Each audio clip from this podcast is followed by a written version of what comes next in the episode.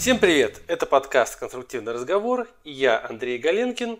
И я, Сергей Воронков. Привет! Да, всем здравствуйте. Это наш юбилейный эпизод, десятый. Уже десятый? Ого!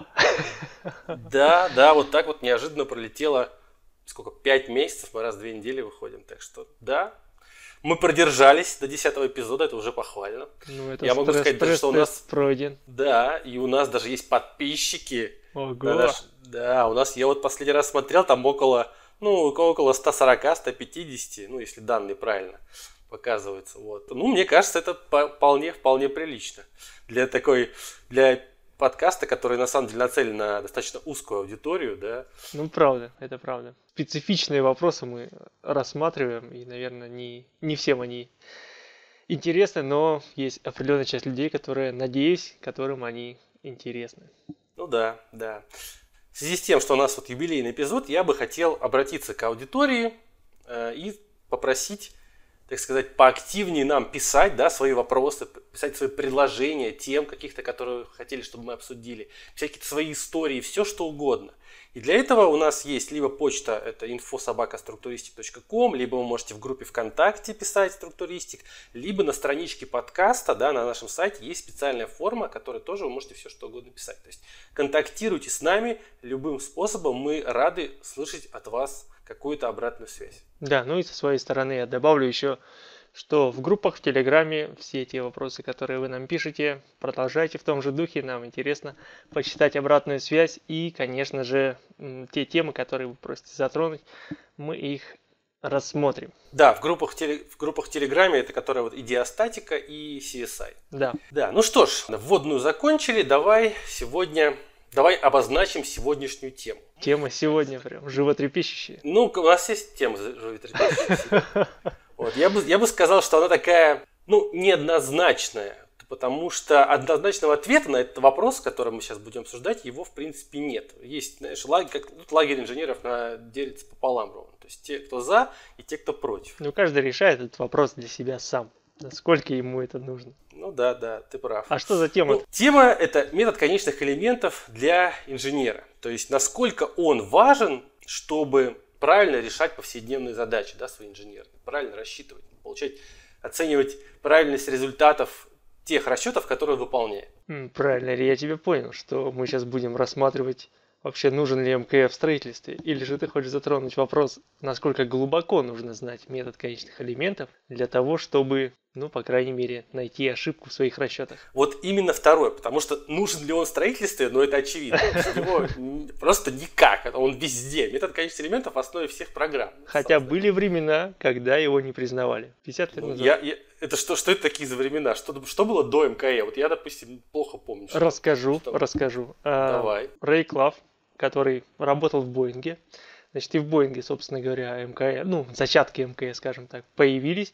Вообще много различных источников, где там описывается и в Советском Союзе были наработки, и в Америке и так далее. Но в том виде, в котором вот он сейчас существует, он родился в Боинге. И Рэй Клав, будучи там на стажировке, он как раз таки был вовлечен в работу по метод прямых жесткостей, он тогда еще назывался.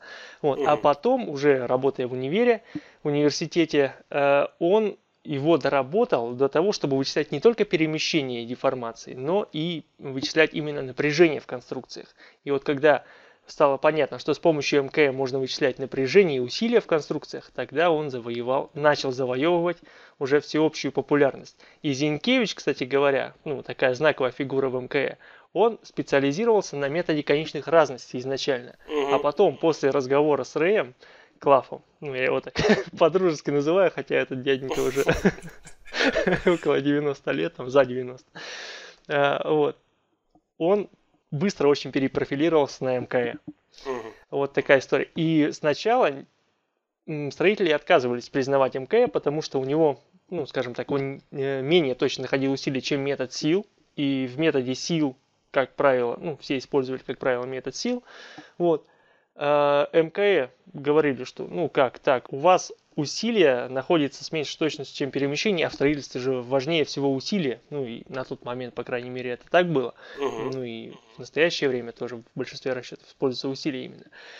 И пришлось провести довольно значимую работу по обоснованию, во-первых, этого метода, математическому обоснованию, и, во-вторых, по внедрению его в практику строительства. Но это были далекие 60-е годы, и в настоящее время МК это уже, ну, можно сказать с что это абсолютно точно стандарт в расчетах строительных конструкций, да и не только строительных. Мне кажется, сейчас в МК что только не считают, там и гидрогазодинамику, биомеханику, все что угодно, электромагнетизм. Как всегда, Серега, просто я поражаюсь твоим знанием в этой истории всех таких штук. Это просто меня всегда шокирует. Да, я вот настолько все, все не знаю. Ты очень много всего перечитал, и на самом деле большой респект Спасибо. тебе за это выражаю. Я думаю, что тут есть что добавить, и я думаю, что если вы почитаете про эту тему, то много интересного для себя найдете, особенно про истоки МК. Окей, ну с исторической справкой закончили, разобрались. Давай все-таки теперь попытаемся понять, да, угу. все-таки нужен, ну, нужен ли, нужно ли знать МКЭ во всей его вот этой математической красе для того, чтобы уметь, ну не то, что для того, чтобы правильно считать конструкции, да, не то, что правильно, а чтобы видеть, видеть, есть ли ошибка у тебя или нет. Угу.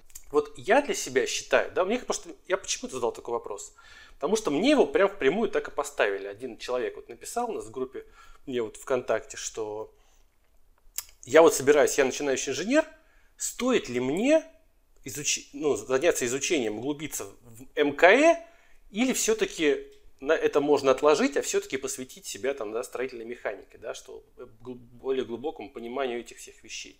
Я как раз таки ему сказал, что я считаю, что нужно как раз таки МКЭ отложить, а заниматься строймехом, потому что им в первую очередь знание того, как должна себя повести конструкция, да, при, ну, ты задал какую-то модель, ты приложил нагрузки, должен видеть, какой будет результат изначально.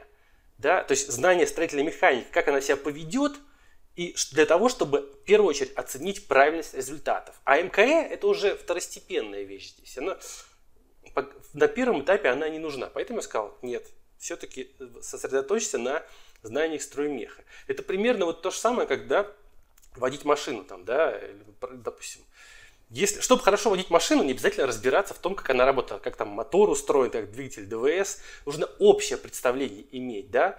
Ты имеешь в виду, что нужно нажать на педаль сцепления и потом включить передачи, а не наоборот? Да, да, это, вот это нужно знать, да? Это как раз-таки умение правильно нажимать кнопки там в программе, да, понимать, что ты сдаешь нагрузки вот здесь, что жесткости, шарниры, вот. А если ты хочешь как раз-таки на профессиональном уровне, да, уже видеть, э, почему у тебя получается вот такой результат, да, как ты получил, да, если, допустим, и ты не можешь его объяснить, да, своими знаниями строительной механики, то тогда уже надо больше, глубже углубляться в МКН. Но такие задачи, к сожалению, ну, к счастью, они редки, да, когда ты не можешь своими знаниями строительной механики определи, а, описать, да, почему ты получил такой результат. Тогда, скорее всего, дело уже именно в, в том, что под капотом у программы, в том, что внутри ее зашито. И вот это как раз-таки МКЭ. Кстати говоря, Э, есть книжка у Грэма Пауэлла, что-то там про нелинейность в расчетах строительной конструкции. Ну, если кому интересно, напишите, я вам скину. Скину название. В электронке, по-моему, нет. Э, смысл в чем? В том, что он рассматривает в своей книге именно физическую сторону МКЭ и физическую сторону расчетов, в принципе, нелинейных расчетов и линейных расчетов. У меня есть глава посвященная МКЭ, как обычно пишут, начинают про то, что вот, есть там функции формы, но вам нужно взять интеграл, там численное интегрирование, Ой-ой, и вся страшно. вот эта вот история, да.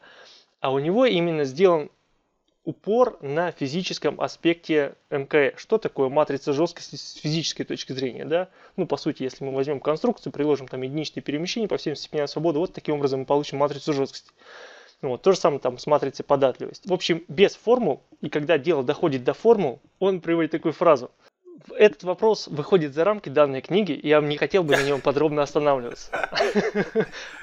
Вам совершенно... И он прямо говорит, вам совершенно не важно, как там это все устроено с математической точки зрения, если вы обычный рядовой инженер. То есть, если вы пользователь программы, пусть программа сама этим заморачивается. Верификация, ну, если хотите, да, заморочиться, может провести верификацию. Но, по сути говоря, э, действительно, совершенно не важно, как программа там оперирует с этими огромными массивами данных. Вам нужно получить конечный результат и правильно ввести исходные данные. Вот и все. Это то, на чем стоит сосредоточиться. Действительно, не надо, не надо знать э, МКН на таком уровне, чтобы там в уме обращать матрицы 100 на 100. Это абсолютно не обязательно. Да. Хотя некоторые почему-то, некоторые почему-то считают, что это вот нужно обязательно знать. Вот у меня в универе, да, когда я, допустим, э, на ГОСах, да, препод спросил. Вот нарисовал мне схемку, да, там балочки, ну, простую абсолютно рамку, и говорит, скажи мне размер матрицы жесткости. Я сказал, я без понятия вообще, что это такое. Хотел, ты вообще ничего не знаешь, ты не будешь инженером, он мне сказал. Говорит, ты, ты просто не должен выпускаться, это все, ты, короче, пропадешь. Я не пропал, я не пропал же. Слушай, ну он, видимо, погорячился и был слишком категоричен в этом вопросе, да. Потому что инженер из тебя получился... Мне, мне, мне я, тоже так кажется. Так скромно скажу, очень неплохой, но на самом деле подразумеваем под этим хороший. Спасибо, спасибо, Серега, я тебе очень благодарен за такие теплые слова. Но ладно, все, давай не будем друг друга рекламировать. Надеюсь, люди сами знают, сами оценят наш уровень. Надеюсь. Вот. Ну, смотри, давай все-таки я попытаюсь, так переключимся с темы на тему, я попытаюсь в двух словах да, для тех, кто все-таки никогда не углублялся в МКЭ, попытаться объяснить вот на пальцах бытовым языком, как работает МКЭ. Давай. Вот как я, как я для себя понимаю. У нас есть конструкция, мы ее дробим на кусочки. Просто вот берем и разбиваем на какие-то кусочки. Эти кусочки называются конечными элементами. Собственно, метод так и называется, метод конечных элементов, из-за вот этого. Все у нас кусочки, они соединены между друг другом узлами. То есть все, там, каждый кусочек имеет сколько-то узлов, и они друг друга, как лего, вот так кусочками соединяются. В каждом кусочке, в каждом конечном элементе зашита информация о, о, о его жесткости, как он себя ведет под нагрузкой. То есть, насколько он деформируется, если к его узлам приложить какую-то силу. Вот мы берем ко всем этим узлам, да, прикладываем нагрузки к нашей конструкции и, зная жесткости вот этих конечных элементов, вычисляем перемещение узлов. Все, мы посчитали нашу конструкцию вот методом конечных элементов. Вот так, вот так это Вся процедура заключается в этом. И теперь, зная перемещение вот этих наших узлов, да, узлов конечных элементов, мы можем найти, как внутри, как внутри вот этих конечных элементов распределяются усилия и деформации. И вот за это уже отвечает математика внутри конечных элементов, а именно вот эти функции формы. И вот этими функциями формы в основном элементы и различаются. Правильно я вот описал? Скажи мне. Ты да, знаток, да, да, знаток конечных элементов. Очень просто, как ты умеешь, все понятно. Если бы я ничего не знал про МК, я бы тут же все, все, все понял, сказал, а, легкотня какая. Че там книжки ну, да, пишут? Конечно, конечно. Ну-ну. И вот это вот как раз-таки Первое, что нужно знать о, о методе конечных элементов, то есть как он работает. Вот достаточно на таком бытовом уровне. Чтобы начать решать задачи. Да, чтобы решать задачи. И вот второе, что мне кажется нужно знать, что очень важно, кстати, это что усилия у нас да, вычисляются в каких-то точках внутри конечных элементов, а потом уже экстраполируются в узлы. Да, я с тобой полностью согласен. Это очень важно понимать. И важно понимать, в каких именно точках в элементе вычисляются усилия, ну и напряжение, собственно говоря. Потому что, как правило, используется численное интегрирование по методу Гаусса, и это либо чаще всего да, в четырехузловом конечном элементе либо одна точка интегрирования в центре, uh-huh. либо четыре точки интегрирования ближе к узлам, но не в самих узлах, а примерно на расстоянии 0,577 от центра, 0,577 от половины размера конечного элемента.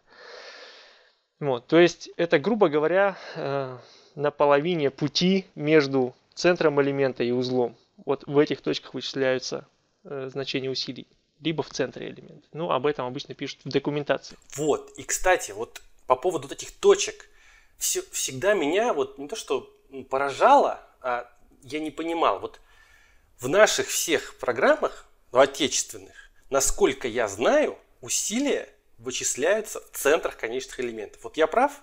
Ты как знаток, ты должен знать. Не знаю, как сейчас, но раньше и было именно так. Именно раньше так. было именно так, да, в скаде и в лире. Может быть, сейчас что-то поменялось, я видел там в релизах новые типы конечных элементов какие-то. Я не знаю, как сейчас это э, обстоятельство выглядит, но раньше было именно так. И здесь вот какая штука интересная. Если вы возьмете, допустим, ну, обычную там диафрагму жесткости, посчитаете ее в SAP, приложите нагрузки горизонтальные, посчитаете ее в SAP, посчитаете ее, допустим, там, в SCAD или в лире. И вы получите здесь разные перемещения. Почему так? Потому что есть еще такая штука, как эффект сдвигового запирания. Ну, кому интересно, можете О, в интернете это почитать. Вот, это твоя любимая тема, я знаю. Да. И в скаде и в лире вы получите меньшее значение перемещений, нежели в SAP 2000. Вот. Во-первых, потому что используется больше точек интегрирования. Я опять же говорю про свой более ранний опыт, сейчас не знаю, как это дело обстоит. Вот. Больше точек интегрирования, а во-вторых, э, в SAP элементы лишены эффекта вот этого сдвигового запирания. И очень важно, что э, для стен, ну и для диафрагм жесткости, в, допустим, SAP и VTAPS используются в основном квадратные элементы, не искаженной формы совершенно. Потому что Уилсон много писал об этом, ну, поскольку Калифорния сейсмичный район, и, собственно, там очень важно грамотно определить усилия в диафрагма жесткости и в элементах, воспринимающих горизонтальные нагрузки. Он очень много писал о том, что не стоит использовать треугольные элементы в стенах, поскольку это элементы постоянной деформации, то есть во всем элементе у нас одна и та же деформация. Это, грубо говоря, далеко от истины, и нам нужно делать сетку сильно меньше, нежели в квадратных элементах. И искажение также форму э, прямоугольных элементов, оно, естественно, ведет тоже к искажению результатов. Поэтому старайтесь, чтобы в ваших стенах были квадратные элементы, если вам важно определить усилия в диафрагмах жесткости. Вот.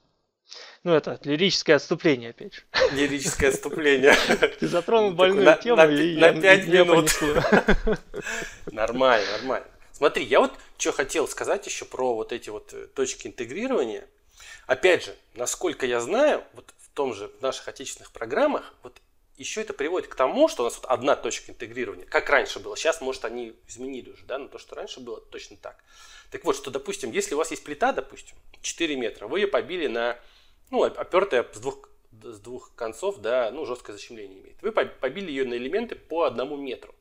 И у вас, если усилие вычисляется в центре элемента, то у вас моменты, вы не получите максимальный момент в такой конструкции. Вы получите моменты, которые будут соответствовать моментам в этой плите в, в точках, соответствующих центрам этих вот конечных элементов. То есть получается на полметра от опоры и на полметра от центра. То есть максимальных моментов, которые реально там будут, вы не получите.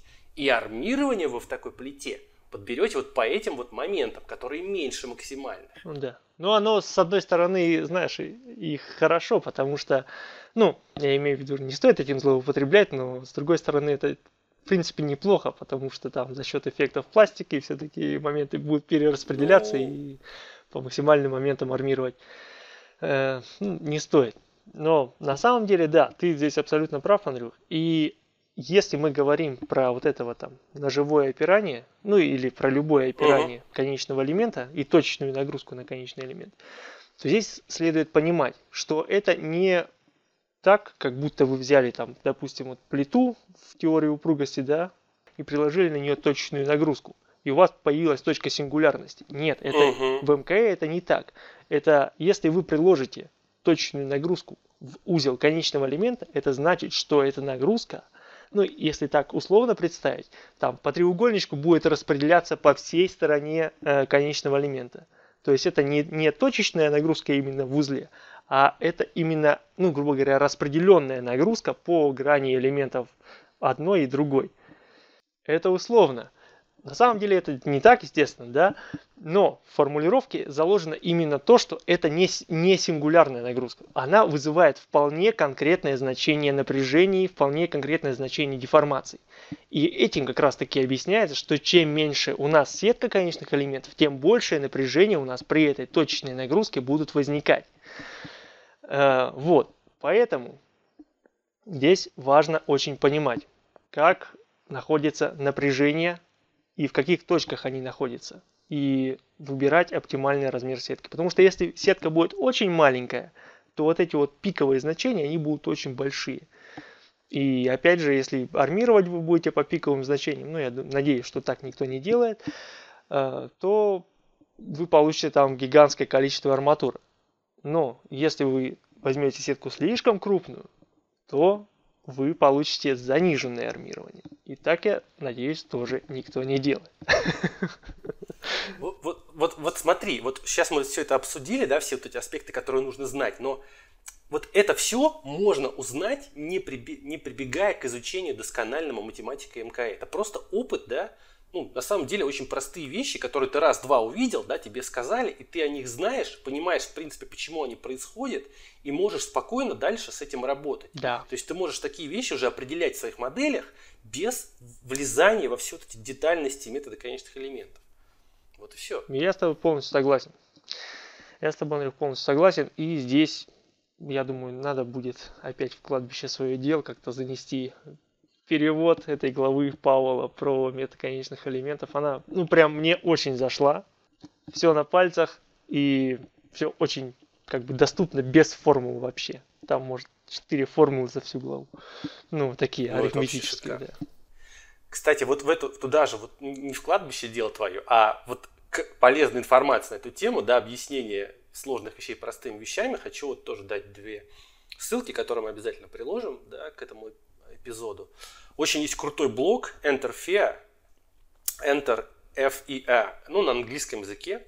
Там такой товарищ Лукаш Скотный, он поляк, и вот он очень круто э, объясняет все, там такие простенькие статейки, да, по, у него и курс там еще какие-то есть, по методу конечных элементов именно. И он, и он настолько все раскладывает по полочкам, настолько все простыми словами, с такими очень веселыми картинками, и так легко это все осваивается, просто приятно читать. Вот прям зайдите, почитайте, если знаете английский, вообще не пожалеете, вам очень многие вещи станут ну, просто проще воспринимать в будущем, да, касающиеся метода, конечно. Да, я с тобой вот здесь полностью тебя поддерживаю, блок крутой. И еще, одна, еще один блок, это вот уже, ну, такой более серьезный, который рас, рассматривает уже такие более глубокие темы, есть на английском, есть на русском. Это есть такая программа Комсоль, угу. это аналог Ансиса, да, вот, шведский, по-моему, шведская компания. Вот, и там у них тоже есть блог, и очень много всяких аспектов МКР рассмотрено, но такой же более брутальный, тоже можно там что-нибудь интересное почитать. Ну вот Энтерфея, конечно, гораздо более интересный в этом плане. Да, точно. А, смотри, что еще бы я хотел затронуть в рамках нашего сегодняшнего подкаста, это типы конечных элементов. Ой, это, знаешь, вот это вот только в наших программах тебе нужно заставляет выбирать эти типы конечных элементов. Да. Какого фига? Я не понимаю. Почему? Вот мне всегда так бесило. Я не понимаю. Ну, в зарубежных программах такого вообще нету. Ну, просто нету. Ну да, это правда. Ну, потому что не знаю, мне кажется, это все-таки такая отголоски сильно прошлого, когда там люди... Советское быть... наследие, да. Да, да, да. Там для квадратных элементов один тип, для прямоугольных другой, там для четырехугольных третий и так далее. Вот. Ну, это, конечно, да, пережиток прошлого, скажем откровенно, но я про что хочу здесь сказать? Про то, что важно понимать, ну, хотя бы общие такие понятия, как там плита, мембрана, оболочка, стержень с учетом сдвиговых деформаций, без учета сдвиговых деформаций. За примерами далеко ходить не надо. А, часто возникает, ну, когда люди начинают пользоваться САПом, возникает вопрос. Вот мы посчитали балку короткую, приложили нагрузку на конец, ну, взяли консоль, вот, приложили на ее конец нагрузку вертикальную, и у нас прогиб не сходится с аналитическим решением. В SAP получается прогиб больше. Угу. И спрашивают, почему программа у вас неправильно считает. Первый раз я разбирался, потом уже отвечал как по, по, по наитию. Фишка в чем? В том, что в SAP используется стержень с учетом сдвиговых деформаций по умолчанию. Да? То есть сдвиговые деформации, они увеличивают прогиб. И за счет чего у нас получается больше значения этого прогиба. А когда люди вручную проверяют, они пользуются аналитическим решением с помощью жесткости изгибной и получают меньшее значение, то есть не учитывают эту сдвиговую деформацию. Собственно, вот и весь ответ. Когда вы сравниваете две программы, всегда важно понимать, что вы сравниваете. То есть какие модели заложены в той и другой программе. Хотя бы в общих словах, да, я сейчас не говорю про формулировку этого конечного элемента, там как у него матрица жесткости высчитывается.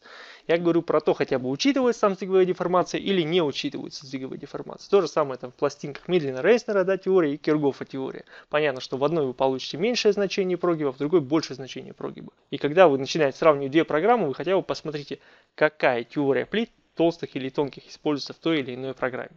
Ну, все это, Серега, все это можно задавать без выбора типа конечных элементов. Да, да, гал... самое это главное. Можно поставить галочку, галочку, учет сдвиговой жесткости. Спасибо, а у нас надо э, стержневой элемент с учетом сдвиговой жесткости, стержневой элемент без учета, стержневой ферменный элемент. Да нафига? Да. Есть же шарниры, есть же там все вот это. Ну, ну зачем это вот путать людей? Это вот это очень сильно, когда ты первый раз открываешь скат, да, вот первая программа, которую я открыл, да, угу. по, когда после института выпустился, даже даже во, еще во время института я это делал я, я не понимал, что за тип конечных элементов, что у меня за ошибки, типа несоответствие типа там конечного элемента выбранной, выбранной расчетной модели. Я не помню, что там какие-то ошибки в скаде пишутся. Ну вот это, это да. так пугает, это пугает и просто тебя отталкивает этой программы. А в, в зарубежных ты открываешь, тебя, о, шарниры, я помню шарниры строительной механики. Тут все просто там жестко, сечение надо задать, опоры задать. Никаких типов количественных элементов не надо. Программа за тебя все решит. Вот, вот, вот зачем это усложнение? Ну, да, я, я с тобой согласен. Я с тобой согласен полностью. Ну и во, во многих программах там и SAP, и робот, и софистик наверняка, да. Э, когда ты задаешь ну, там, сечение или задаешь, рисуешь элемент, сразу же там ставишь учитывать, не учитывать двиговую жесткость, то есть да, программа сама да. в процессе разбивки уже принимает тот или иной тип конечного элемента. Ты как бы от этого процесса максимально отстранен. Это согласен с тобой полностью, что от этого нужно уходить и как можно скорее уходить вот именно от ручного назначения типов конечных э, элементов, вместо того, чтобы задавать свойства элементам, которые влияют на выбор типа конечных элементов программы. Ну, вот я надеюсь, нас услышат э, разработчики отечественного ПО. И я надеюсь, нет. Берут. И, это, это реально повысит привлекательность для новых юзеров. Мы, нет, мы, мы их не хотим рекламировать, но, но все равно, но это может повысить привлекательность. Ладно, едем дальше. Что, я считаю, нужно знать обязательно еще. Это как у нас программа решает нелинейные задачи. На самом деле, почему я считаю, что это важно, это очень сильно помогает найти ответ, почему у меня мой нелинейный расчет не сходится. Вот если ты не понимаешь, как нелинейные задачи решаются, ты этого никогда не поймешь. И на самом деле тут даже не в методе конечных элементов дело, а просто вот в этой в линейной, ну, в решении, в решении нелинейных систем уравнений, да, вот в математике, когда там, что там, дифуры, вот это все считали, там есть метод, как он там, Ньютона Рафсона, да. да, как, как, как э, ну, как бы выглядит это на графике как пила, да, у вас есть там нелинейная зависимость напряжения от деформации, и вы свое решение, ваше решение, да, приближение к истинному ответу, оно как на графике видит, видит, ну, изображается как пила, то есть вы что, каждый раз изменяя наклон вашего решения, да, то есть у вас решение это линейное, вы предполагаете, что у вас система работает линейно, но вы прикладываете нагрузку по чуть-чуть, и каждый раз меняете уклон вот этой вот прямой, да, и приближаетесь к истинному решению. В общем, вот если это понять, да, как это работает, на самом деле в этом можно разобраться за один час на YouTube видос посмотреть, как решается линейная система э, уравнений, и все. И у вас вопросы все больше, ну, все отметутся, и вы сможете спокойно, когда вы какую-то решаете задачу там, по устойчивости, допустим, да, нелинейную, и когда у вас не будет, получается, сходимость вашей линейной задачи, нелинейной задачи, вы сможете понять, какие настройки нужно изменить для того, чтобы вы получили Э, чтобы у вас решение сошлось. Вот это очень важно знать, если особенно вы занимаетесь нелинейными, э, нелинейными какими-то вопросами, нелинейными задачами, а на самом деле очень нелинейные задачи это очень актуально, поскольку с устойчивостью, которая моя, моя любимая устойчивость, с ней лучше разбираться именно с помощью нелинейности, а не с помощью метода расчетных длин. Да, вот про устойчивость тут я не могу не согласиться. Еще что я хочу здесь сказать. Когда я первый раз в универе открыл окно решателя э, SCADA, знаешь, есть такие мемчики, типа, как выглядит алфавит для там китайца и как выглядит алфавит для меня, ну, условно говоря. И для меня он выглядит там как большое черное пятно. Вот я когда открыл окно решателя э, SCADA первый раз в универе, я увидел эту кучу настроек и подумал, о господи, и вот у меня тоже черное пятно было вместо этих настроек. То есть я не понимал просто, что, что за что отвечает. Ну и потом уже там, э, почитав книжки, поэкспериментировав, я немножко начал разбираться. И здесь, э, вот как Андрей сказал, очень важно понимать просто условно смысл того или иного параметра. Если у вас указано маленькое количество итераций, то вы можете, условно говоря, не получить сходимость. Да? И если у вас не сходится решение, возможно, нужно увеличить количество итераций. Вот. Если у вас получается там слишком э, крупно нарезанные шаги, то, возможно, следует их уменьшить, ну и так далее. То есть нужно просто понимать, за что отвечает тот или иной параметр. Ну, не нужно прям досконально знать эту всю теорию, как считается система нелинейных уравнений и так далее, там, как в правую часть эти дополнительные усилия э, добавляются или как меняется матрица жесткости. Ну, Если вы знаете хорошо, не знаете, ну поэкспериментируйте и на интуиции поймете. Ну, кстати, да, метод тыка, метод тыка вообще идеальный в этом плане. Вот всегда можно просто, потыкав разные настройки, понять, да, за что они отвечают. И очень часто, когда ты уже первый раз, не, первые несколько раз, да, случайно получил какой-то результат по да. настройке, у тебя выра- начинает вырабатываться какая-то система. Ты знаешь, как вот сейчас это искусственный интеллект, как он обучается. Да. Вот примерно то же самое. Вот то же самое. То есть, в принципе, методом тыка... Я, кстати, первые разы всегда методом тыка все, всего этого дошел до этого. Но потом, когда я прочитал, да, почему это почему это так, почему то, что я изменял, приводило меня к решению, я понял, блин, я мог не тыкаться, я мог за, сразу знать, как бы сразу нужную кнопку одну и получить решение. Ну тут смотри, еще такой а, обманчивый момент. Когда ты вроде такой думаешь, я сейчас прочитаю сначала книжку, у меня, по крайней мере, это так работает. Я сейчас прочитаю книжку, и сразу же мне будет все понятно, и я начну экспериментировать. Пока ты читаешь книжку, у тебя весь интерес, короче, пропал 10 раз, потому что книжка 500 страниц, а тебе нужно прямо здесь и сейчас. И такой, о, ну ладно, я как-нибудь потом тогда разберусь. И у тебя еще, когда ты начинаешь читать книгу и не экспериментировал перед этим, то у тебя нет как бы картинки перед глазами. Да. Когда ты уже поэкспериментировал, ты то, что написано в книге, уже наслаиваешь на вот эту вот картинку, которая у тебя есть, и ты уже примерно представляешь, ага, оказывается, вот этот параметр там отвечает вот за это. И ты такой, так, ну давай я еще какой-нибудь тестик сделаю. Поэтому я за то, чтобы сначала делать практику, потом изучать теорию, и потом уже с глубоким пониманием теории решать большие задачи. Ну вот, кстати, да, я вот так, на, так вот не думал никогда, но сейчас ты послушал тебя, и я абсолютно с тобой соглашусь. Действительно, сначала нужно именно пример, столкнуться с проблемой, понять, что она существует, попробовать ее решить собственным способом, а потом уже почитать, как ее решают нормально.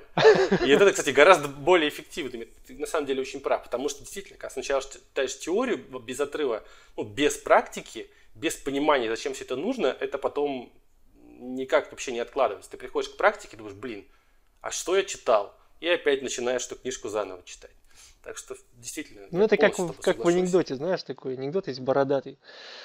Приходит новая учительница в школу. Ей завуч говорит, здравствуйте, Татьяна Ивановна, вам достается седьмой А-класс.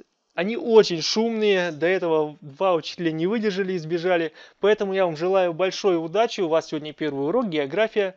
Собственно, крепитесь. Крепитесь.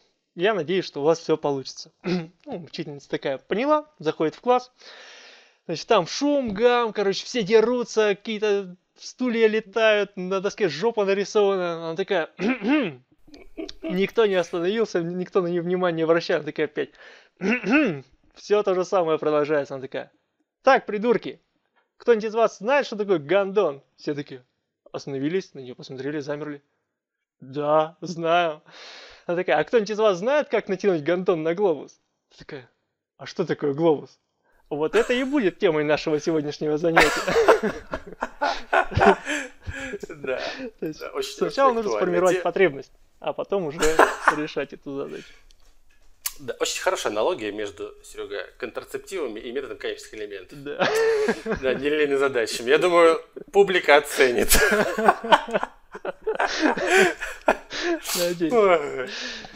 Ладно, давай, давай, знаешь, что еще? Вот под конец поговорим все-таки, когда нужно знать всю вот эту вот внутрянку, что под капотом у программ. Давай. Вот я считаю, да, что если вы занимаетесь вот как обычный инженер, да, хороший инженер, расчетом там зданий и сооружений, да, там, допустим, вы подбираете там сечение элементов стальных конструкций, там, или определяете армирование, там, железобетоном занимаетесь. То есть, вот в таком случае не, не нужно доскональное знание. Но если вам захотелось, допустим, посчитать какую-нибудь контактную задачу, да еще при этом замоделировать разрушение. Например, вы хотите посмотреть там фланцевый узел объемными элементами, замоделировать с болтами, разорвать его, да, посмотреть, как он разрушается. Или посмотреть, как железобетонная балка да, трещит, и арматура течет, и все это разваливается в конце концов. Вот тут без хороших знаний метода конечных элементов вот, вы не обойдетесь, потому что те программы, в которых это можно все замоделировать и сделать, там там все как бы все это наружу, там все, вся внутрянка метаконечных элементов, она наружу. Ты должен все параметры вот эти вот описывать прям напрямую, то есть все параметры метаконечных элементов, тип конечных элементов, там настройки решатель, там миллионы настроек, и без понимания вот вы никогда не замоделируете, не зададите, не, не, не получите решение такой задачи. Да, это точно. Ну и от себя я здесь хотел бы добавить, что мы сегодняшний подкаст посвятили тому, что МКЭ для расчета рядовых э, сооружений детально знать не нужно. Под детальным пониманием здесь, по крайней мере, я понимаю, э, знание того, как, э, что такое, не что такое матрица жесткости, а вот как раз что такое матрица жесткости, представле, представление иметь нужно. Но как она строится, там, по каким зависимостям, да, как происходит численное интегрирование, как производится решение систем уравнений и так далее. То есть весь этот математический аппарат на первых порах, когда вы не э, решаете вот такие сложные задачи, его можно, ну, скажем так, опустить. Иметь какое-то общее физическое представление – в детали здесь не лезть. Да, полностью с тобой, Серега, согласен. Тут нет добавить к этому абсолютно ничего. Ну что ж, в итоге к чему мы, к чему мы с тобой пришли? Что, что МКЭ штука крутая, но чтобы быть хорошим инженером и разбираться, да, и считать без ошибок, досконально знать его не нужно. Да, именно на уровне разработчика МК программы, я думаю, это будет даже отчасти лишним, потому что когда ты находишься в счастливом неведении о том, как работает программа, ты больше ей доверяешь.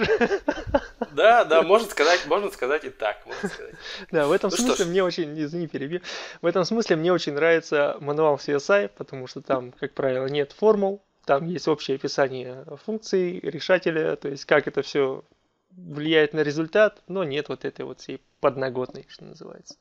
Есть то, как задавать исходные данные, есть то, как оценивать результаты. То есть вот это промежуточного звена, там, как строится матрица жесткости, как вычисляется интеграл по поверхности и так далее. Ну, этого нет, разумеется. Общие ну, слова ты же знаешь, у, америк... у американцев всегда все просто. Ну да. Видишь? Это я всегда говорю, типа, Не ну, как Задорно говорил. Да, говорит, ну тупые, ну да. тупые, все просто. Ладно. Ладно, на этой позитивной ноте давай заканчивать. Давай. Это был подкаст «Конструктивный разговор». С вами был Андрей Галенкин, создатель проекта «Структуристик». И Сергей Воронков, ведущий инженер отдела САПР НИП Информатика. Пока-пока. Всем пока.